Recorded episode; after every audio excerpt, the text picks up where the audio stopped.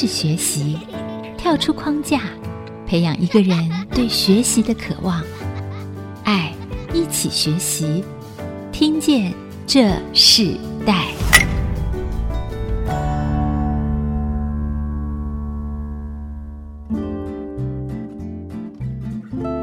听众朋友，大家好，这里是爱惜之音主客广播 FM 九七点五。你现在所收听的节目是《听见这时代》。那我们今天跟大家分享的世代学习关键字是血管性运动。我是主持人郭兰玉。我们今天跟大家分享的这个血管性运动，我们知道科学证实，在现代很多的疾病都跟我们的心血管是有关系的。那同样的，我们也看到很多新的这个科学的知识，甚至在医学，我们自己身体中本身所产生的很多的分子，是跟我们的身体健康有关系，人体内的血液里头，从我们的生活到我们知道这样的一个观念以后，例行的一些必须注意的一个方法。那我们今天特别邀请到来宾哦，IZO 浩林健康事业的执行长谢昌成，他来跟我们分享血管新运动里头所带出来的健康新产业是什么，甚至一个健康的新生活是什么。我们邀请他，我们也先请执行长跟我们的听众朋友问声好。Julia 好，各位听众朋友大家好。我是 IZO 浩林健康事业执行长谢昌成。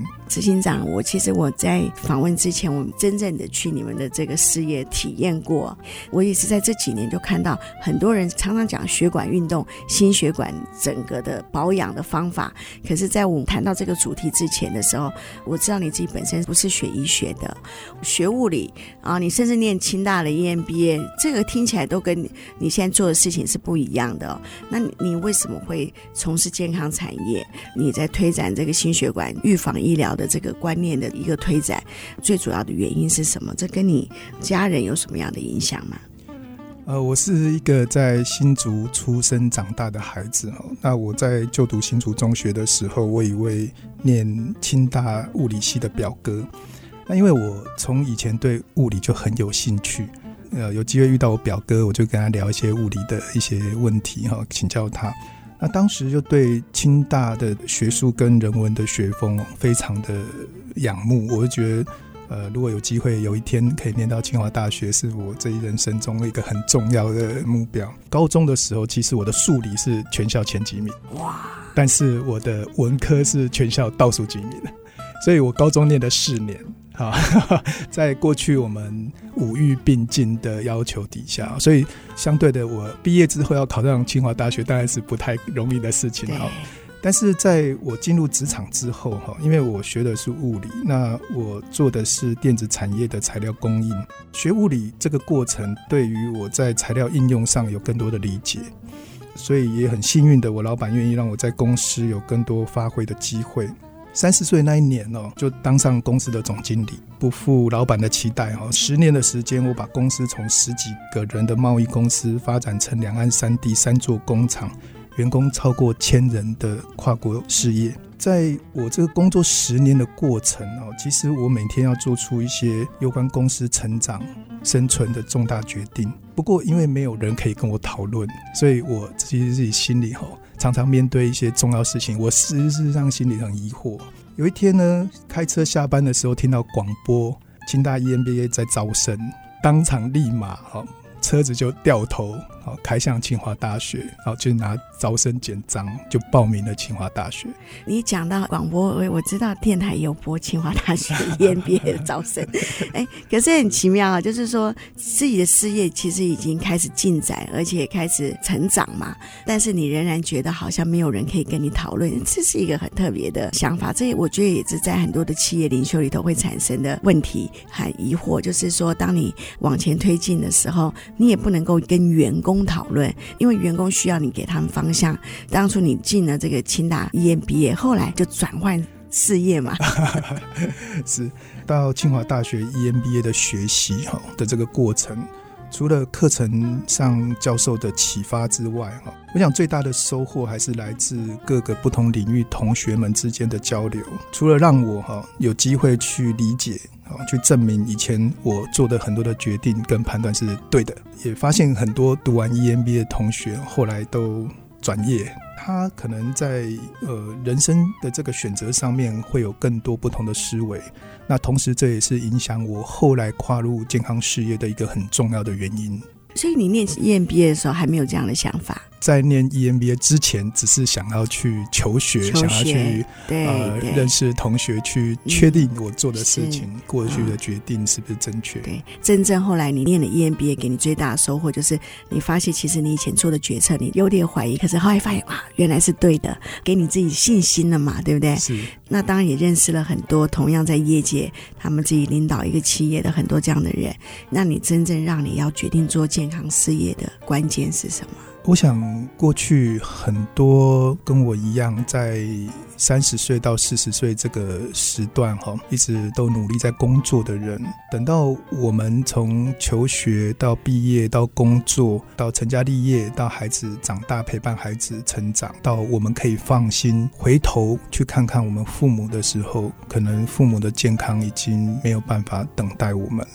所以这个过程，在把所有时间都放在工作的这个事情上面，的确，我家人有一些健康的问题，也让我在我四十岁之后，事业上面的发展上面做了很重要的一些方向上的抉择。这个健康事业很重要，是谈到心血管，所以是家人在心血管上面出现一些问题嘛？是因为我两个哥哥在不到四十五岁就心肌梗塞装支架，那我自己在四十岁那一年也已经验出我的心脏有百分之十五的阻塞，医生警告我说我的心肌梗塞是一定会发作，只是几岁的时候发生，所以呃心血管是我在家族哈一直有的问题，所以也让我更关注心血管的问题。你原本是做高科技材料的产业，当然你受到这个家人的影响，还有你也发现，在所有的工作繁忙之中里头，很重要的是那个呃，对你自己身体的一个提醒一样，然后让你想要转变这个事业。可是毕竟这个两个产业还是不一样。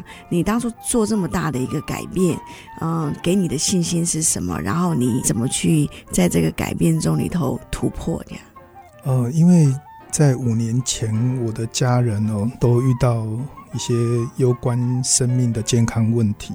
啊，包括我的父亲、我的两位哥哥、我的岳父。这个在工作到一段时间的时候，家庭遇到的问题让我有很大、很深刻的这样的感受。我我想说，这样的问题可能不会是只有我一个人身上发生，其实是每一个人在生命历程上都会面临的考验。那在这个时候，因为我我刚好我的岳父当时是心脏衰竭，本来医师说要换心，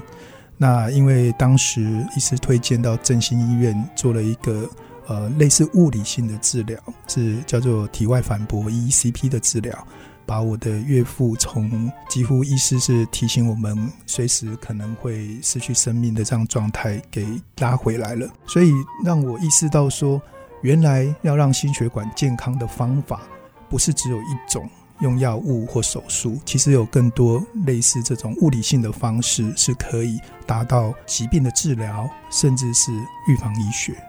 那这个是后来我会觉得说，这也许是一个未来我们在推动心血管健康，包括身体的健康，一个还蛮重要的方式跟方向。对，我们刚刚访问这个谢昌成谢执行长啊，他其实谈到他念物理系，他就后来念了清华大学 EMBA 哦，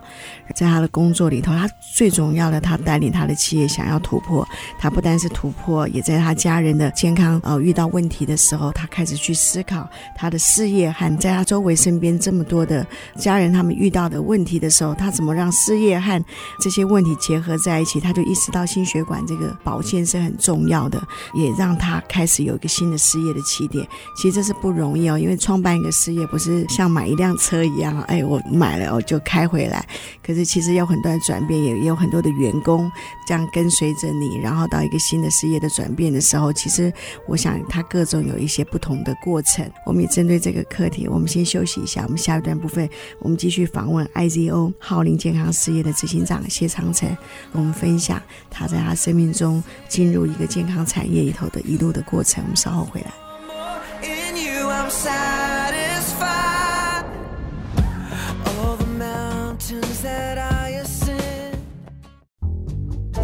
欢迎回到《听见这时代》，我是主持人郭兰玉。今天我们在《听见这时代》节目现场，我们邀请到来宾是 IZO 浩林健康事业的执行长谢昌成，谢执行长来到我们的节目现场。今天要跟大家分享的世代学习关键字，我们就谈到血管性运动啊。血管运动其实跟我们这几年我们常常讲的这个心脏装支架、很多心血管的疾病是有关系的。我自己也看到我周遭很多人在这几年的时间，常常出现一个状况的时候，他们就在心脏装了支架，让我去更加的去关心这样的主题哦。其实我们的身体需要运动，那我们知道运动很重要。其实我们的血管也需要运动啊。你在念完清华大学 EMBA 哦，正好遇到你家人健康的问题，你就兴起你要创办一个跟这个心血管有关的这个健康预防的产业。那你原来事业并没有停掉啊，那你继续的时候，好像扩张了你对这个企业经营的这个版图啊。我们谈谈说，当初你做这扩张的时候，你有没有遇到什么样的困难？难，或是你那时候最担心的是什么事？结果在做的时候，其实这些担心的事情都被你克服了。因为我们每一次哈遇到过年过节的时候，我们都会祝大家身体健康哈。就是我们现在毕业了很久了嘛，我毕业十年了哈。那我们每次开同学会的时候，现在同学见面第一个话题就是健康。但是我们常常把健康挂在嘴上，但我们对健康到底做了多少？其实这个是我一直觉得在推动健康产业上面遇到一个比较辛苦的地方。当我们生病的时候，我们马上就去看医生；但是遇到健康问题的时候，我们并不会立即去处理。这个是我们在推动健康产业上面一个最辛苦的地方。这是这几年下来的心得。那你进入到这个门槛会困难吗？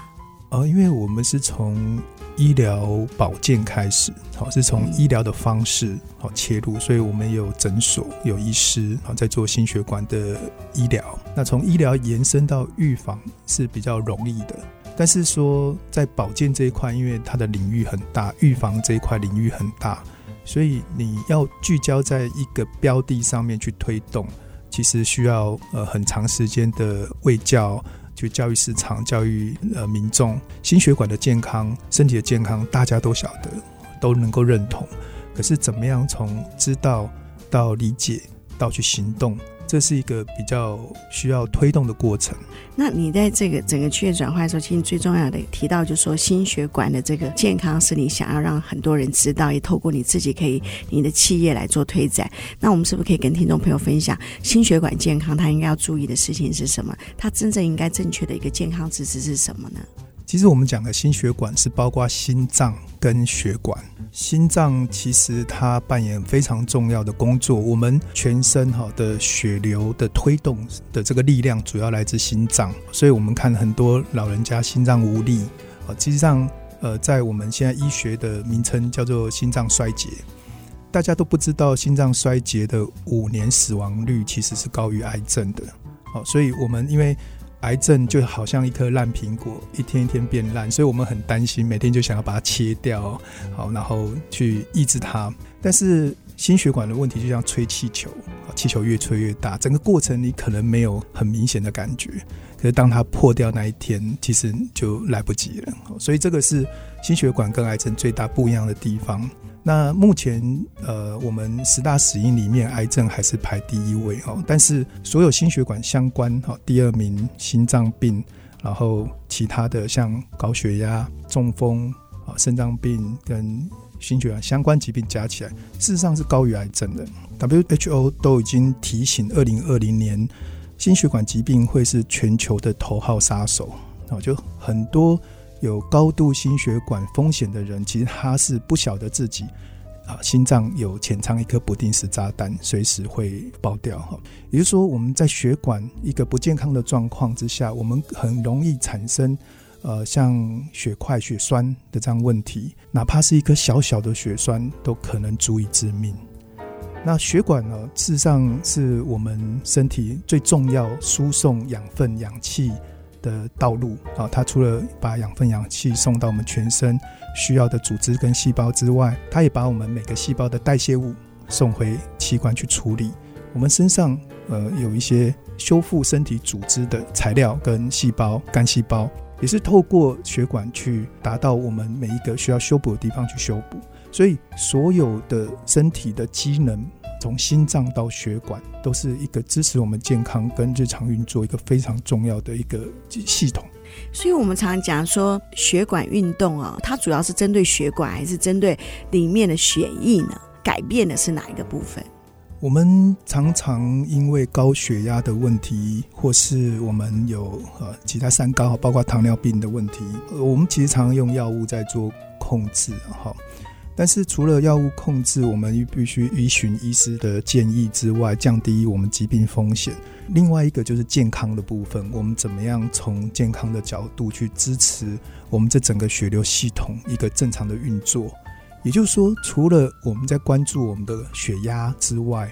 我们心脏的功能如何？我们的末梢微血管在提供我们身体组织所需要的这些，呃，刚刚提到氧气、养分。或者是其他机能的需求的时候，那这个是一个属于我们讲说叫结构性的问题，也就是心脏的结构、血管的结构。这个在过去医学上的看法是不可逆的，就是我们血管的老化，我们心脏的这个弱化是很难恢复的。不过，因为拜于现在再生医学的技术的发展，让我们看到一线曙光，就是。在心脏的这个机能以及血管的硬化这件事情是有机会得到修补跟逆转。血管这事情，它整个在医学的这个保养上面听起来是很重要，可它真正的概念就是说，这个血管它每天我们都在运行嘛，每一天每天，如果血管不运行，当然我们就知道出现的状况。常说血管运动，血管运动，它真正的关联是什么？当我们跑步也是运动，我们打篮球也是运动，我们游泳也是运动，这些运动难道还不够吗？什么样的一个运？运动可以真的让我们的血管恢复那个好像动起来的感觉呢？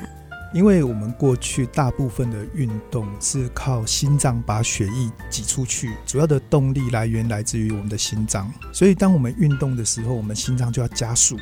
加速、加力，把我们的血液挤出我们的心脏，然后送到全身各地。但是还有一个还蛮重要的事情是，我们的血管要有弹性。它才可以把这个动能有效地传到我们需要送达的地方。那另外就是我们到达末端的血液是不是可以透过其他的方式把它送回心脏？所以，我们整个血管的运动哈，血流这个效能不是只有提高心脏效能的一件事情，只是说我们大部分的运动会让心跳加速。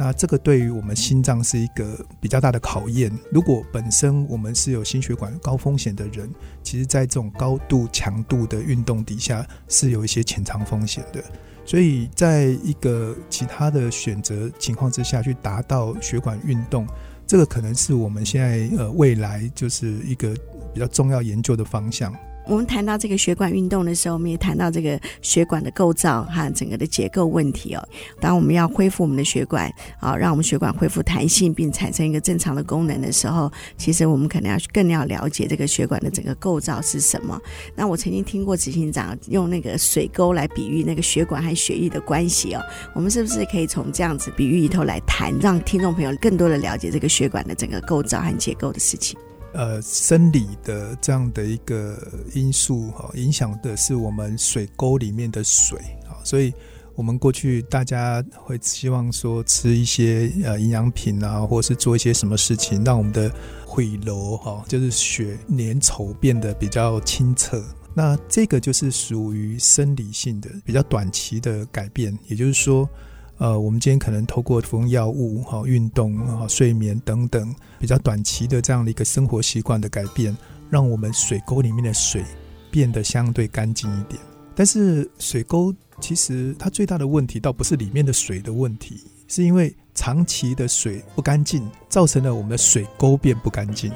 就是水沟壁上面。它粘附了很多因为比较肮脏的水而带来的这个水沟的这样的一个一层比较厚的这个问题。那这个也是我们在整个心血管结构里面在研究的一个标的，就是说我们血管会随着我们年龄一年一年的增厚。那这些增厚的东西是什么？那其实这个就是我们长期三高所累积下来的这些东西。那我们怎么去把它带走、恢复到？以前相对年轻的时候的状态，年轻的血管的状态，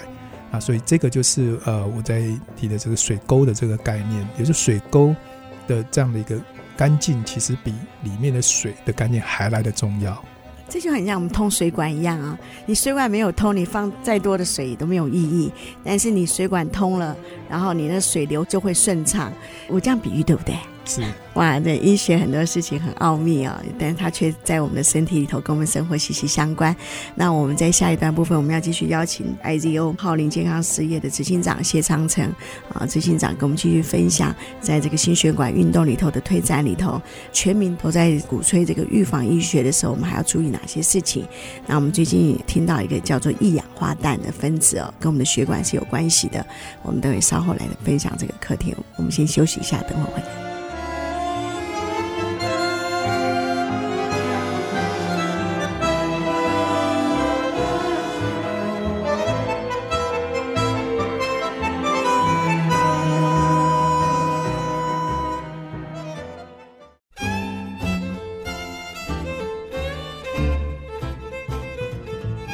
回到听见这时代，我是主持人郭兰玉。你现在所收听的频道是 IC 之音主客广播 FM 九七点五。我们今天在时代学习关键字里头跟大家分享的是血管新运动啊。那我们针对这个课题，我们邀请到来宾是 IZO 浩林健康事业的执行长谢昌成执行长来到这个节目跟我们分享。执行长，我们在这一段部分，我们想谈就是说，其实我们知道心血管运动，我们常常讲这是很重要，而且在这几年，他的这个心血管的疾病甚至大于那个癌症的这个疾病的比例哦，我们是不是在这一段先跟大家分享一氧化氮跟我们的心血管有什么样的关系呢？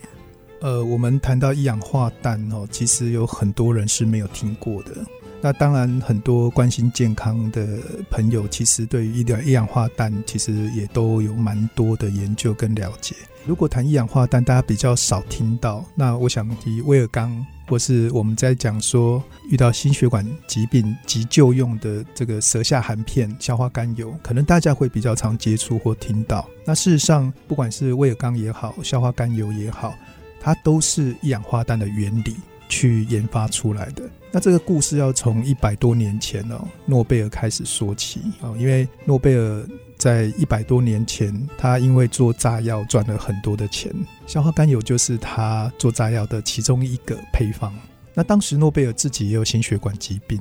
他的医师建议他身上要带这个消化甘油，但诺贝尔拒绝服用消化甘油，因为他认为这个是做炸药的原料，怎么可以拿来吃？哈，所以很可惜，后来诺贝尔就死于心血管疾病。那一百年后，诺贝尔生理学奖颁给。发现一氧化氮在血管扩张机制上面的三位科学家，三位博士。那其中一位就是穆拉德博士，他也是利用一氧化氮的这个原理，就做出了威尔刚。所以提到诺贝尔博士，可能很多人没听过，但是提到威尔刚之父，大家对他就可以深刻的连结。那所以以前我们在心血管问题。大部分都是在看胆固醇的问题，但是在过去这三十年，自从发现一氧化氮之后，三十年的研究对于心血管方面，主要大家的方向都转向在看一氧化氮。我们可能因为血管的硬化、血管健康，包括我们生活习惯紧张，我们现在人呃就是可能情绪各个方面，让我们血管。长期处于一个收缩紧绷的情况，那这些情况对于心血管健康都是很不好的。所以，我们一直在找寻一个怎么样让血管可以放松的方法，透过运动，透过很多的方式，可以让我们血管放松、舒张。后来发现，这个血管让血管平滑肌放松的因子就是一氧化氮。所以，一氧化氮是一个很神奇的东西。早期我们的医学上。只知道有一个东西是可以让血管扩张，叫血管扩张因子。这后来才发现说，哦，原来它就是一氧化氮。那为什么我会去研究到一氧化氮？是因为我们在做心血管的医疗跟预防医学的过程里面，发现说，除了治疗之后，我们怎么样去维持心血管的健康的这件事情，透过血管的运动，希望可以达到这样的一个效果。那发现血管的运动，它一个很重要的产物就是一氧化氮。它透过一氧化氮的产生，让我们血管放松，有更大的弹性。除了提高我们血流的这样的效能之外，降低了我们的这个血压，稳定我们血压。对，我们平常有吗？在我们身体里头有吗？哦，这是一个非常好的问题哈，因为自从三十年前发现一氧化氮在身体里面扮演这么重要的生理机制之后，这三十年的研究，陆陆续续的发现，我们身上有三个地方会产生一氧化氮，其中一个就是血管的内皮细胞，来自于血管；第二个是来自于我们的神经系统；第三个来自于我们的免疫系统。所以，我们身上有三个系统会释放一氧化氮。而一氧化氮在这整个三个系统里面扮演着平衡、影响我们生理机制的一个很重要的信息跟分子。可是我们不知道，它平常自己就可以产生呢？这是一个自己可以产生的分子，还是我一定要动起来？比如说我在运动中，还是说我在睡眠中，它就会有？血管的收缩跟扩张，哈，一直是我们身体一直在在进行的这些活动。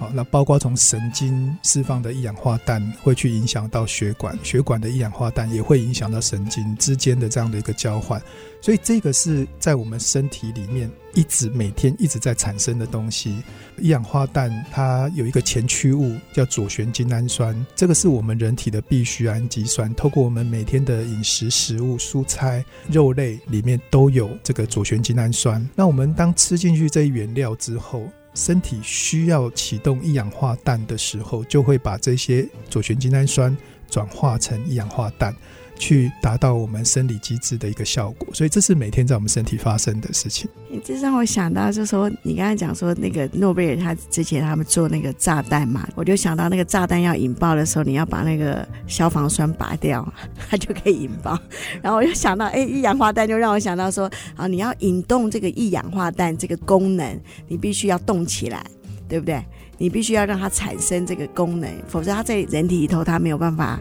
真正产生功能，是吗？是，呃，您这个问题问的非常专业哈。其实，在我们刚刚提到三个被发现哈身上有可以产生一氧化氮的部位啊，其实它是叫做 eNOS、iNOS 跟 NNOS 好，这是在我们身体这三个部位有三个一氧化氮的合成酶，它就像一氧化氮的制造机器。它会产生一氧化氮，但是它有几个必要条件。第一个，这个机器要是正常的、健康的；第二个呢，是呃，你要给它原料，就是左旋精氨酸，让它去产生一氧化氮；第三个事情就是你要去启动它生产。启动它生产，其实在我们现在大部分人直觉上就是运动。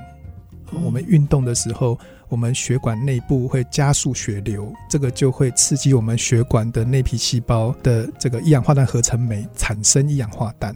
去让我们血管放松，达到我们血压稳定的这个效果。我很好奇，你怎么学的这些专业的知识，然后你又经营这样的产业，你在这个过程中，你花最多的时间是什么？怎么让这件事不只是变成你的专业，还变成你的事业？以前年轻的时候哈叫工作嘛哈，然后后来叫职业哈，那慢慢变事业。健康事业可能现在是我的志业。我其实我我希望说去推动心血管健康，让我身边的人需要健康的人都可以得到健康的支持。那既然是志业，所以遇到任何事情已经是义无反顾啊，会有一个很执着想要去完成，把这件事做好的这样的一个意志。很有幸，因为我过去学的是物理，所以我在很多相关物理这种力学、热学、电学等等这相关，其实都是在我们未来预防医学上归属在能量医学的这个范畴里面。那所有的这些能量都可以去影响到我们身体的机能。比较用自然的方式，尽量不要用一些药物啊，或者是其他的方式来达到我们健康的目的。这个是本身，其实我在过去学物理的时候，这本来就是我的专业。嗯，其实我一再的、一再的问执行长的问题，就是他从一个科技产业啊，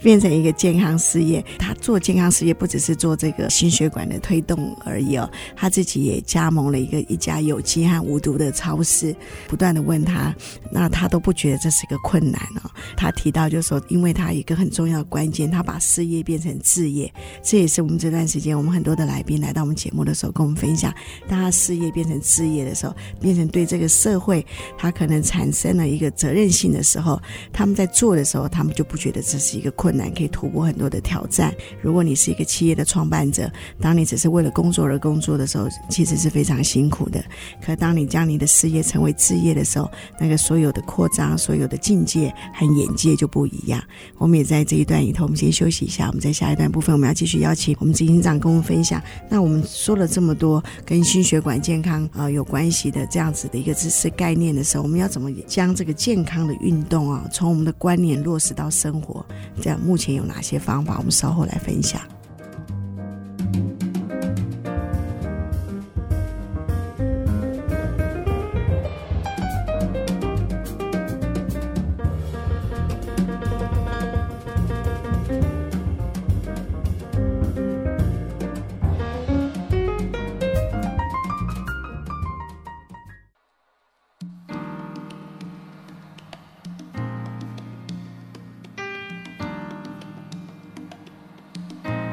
回到《听见这时代》，我是主持人郭兰玉。今天在《听见这时代》，我们邀请到来宾是 IZO 浩龄健康事业的执行长谢昌成执行长，在我们的节目现场。那执行长跟我们提到这个心血管的健康的概念。我们在最后一段部分，我们要谈到健康事业是你的志业，已经不只是你的事业了。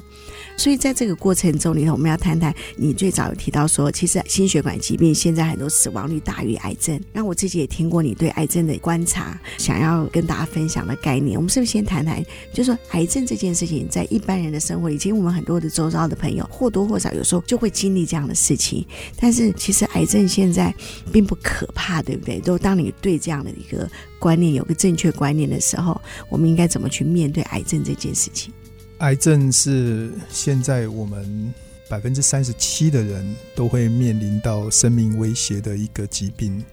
那事实上，现在除了传统治疗之外，现在有一些比较新的一些医疗方式，比如说免疫细胞的治疗。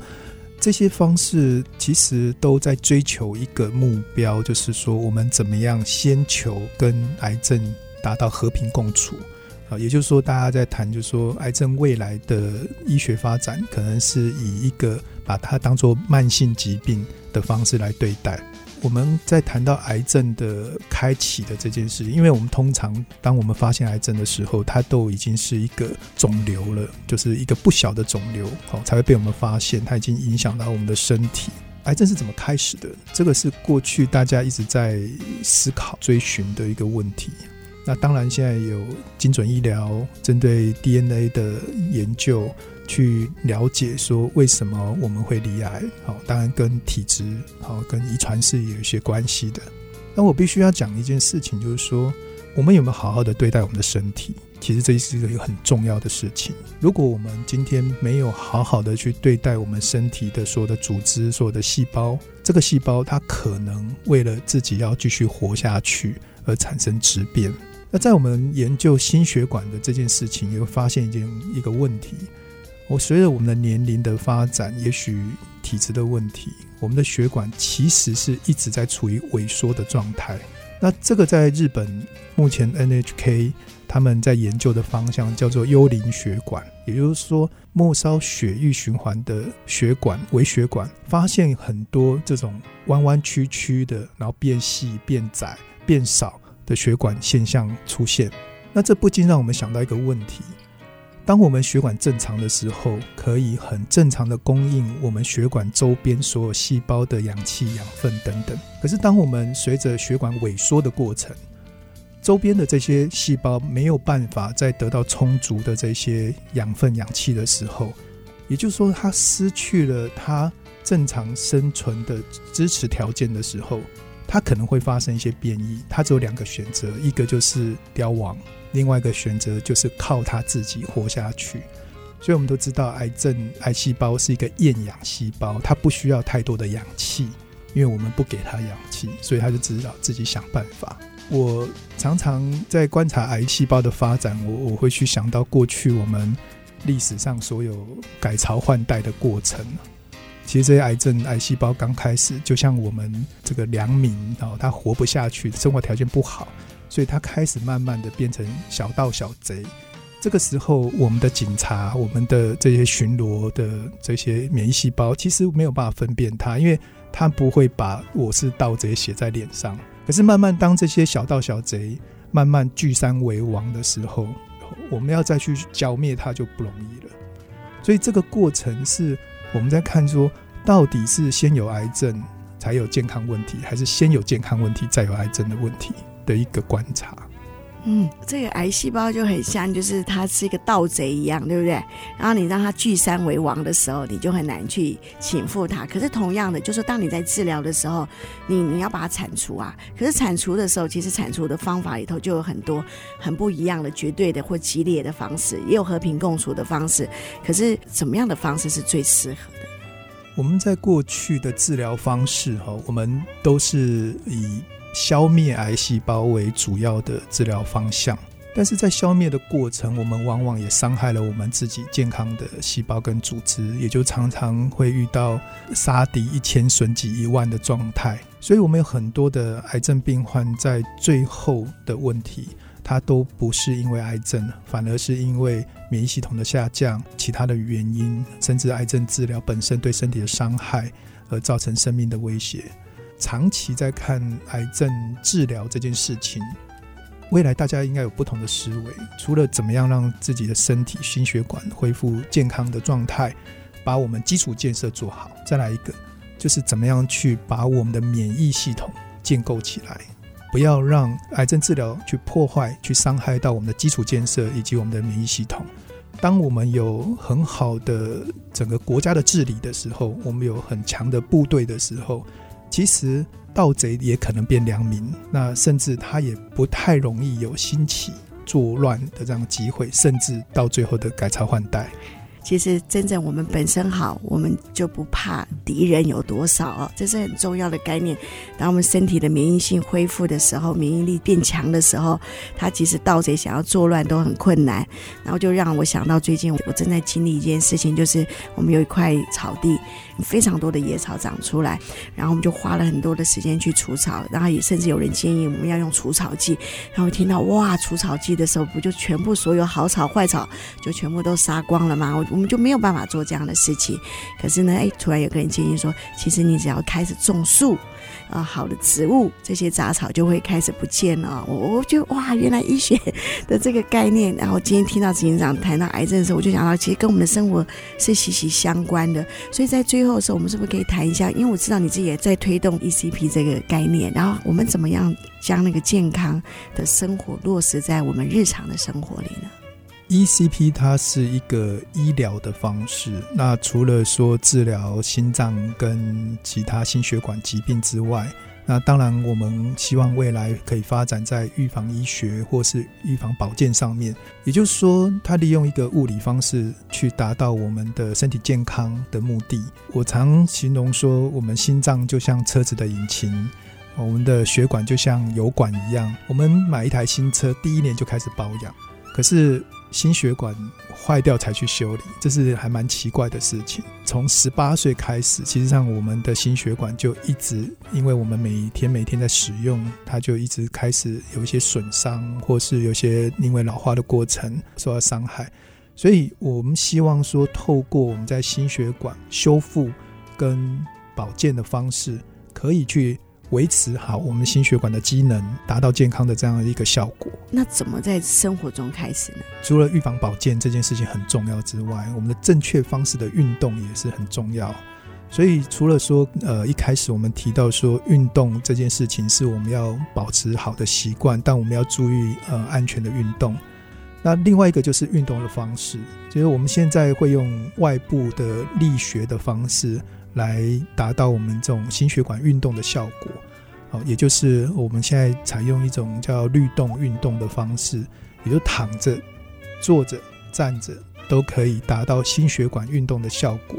除了我们心脏把血打出去之外，我们是不是可以利用一些外力的方式，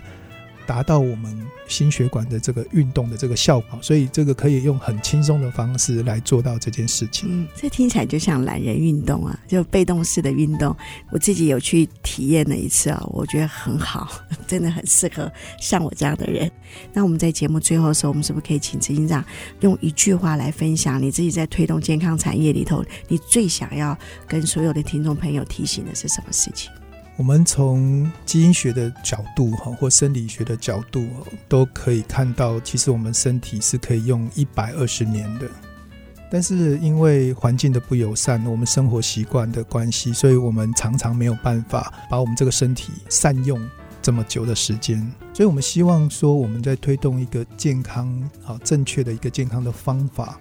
希望让大家可以让身体回到可以正常的。健康的使用一百二十年的这样的一个目标，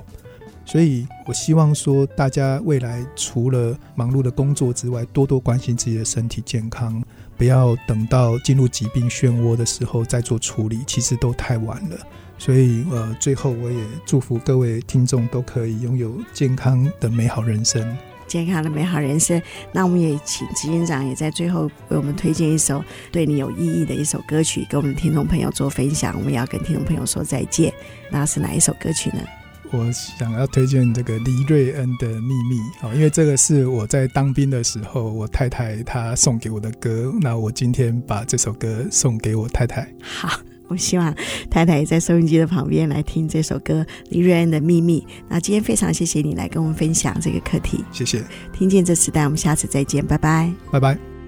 连结世代，超越差异，富予建设邀请您，爱一起学习。好想告诉你，这熟悉的语气，最适合在深夜想想你温柔眼睛，想你专注深情，想念你甜言蜜语，好想问问你今天的心情，才想起你早已远离，却又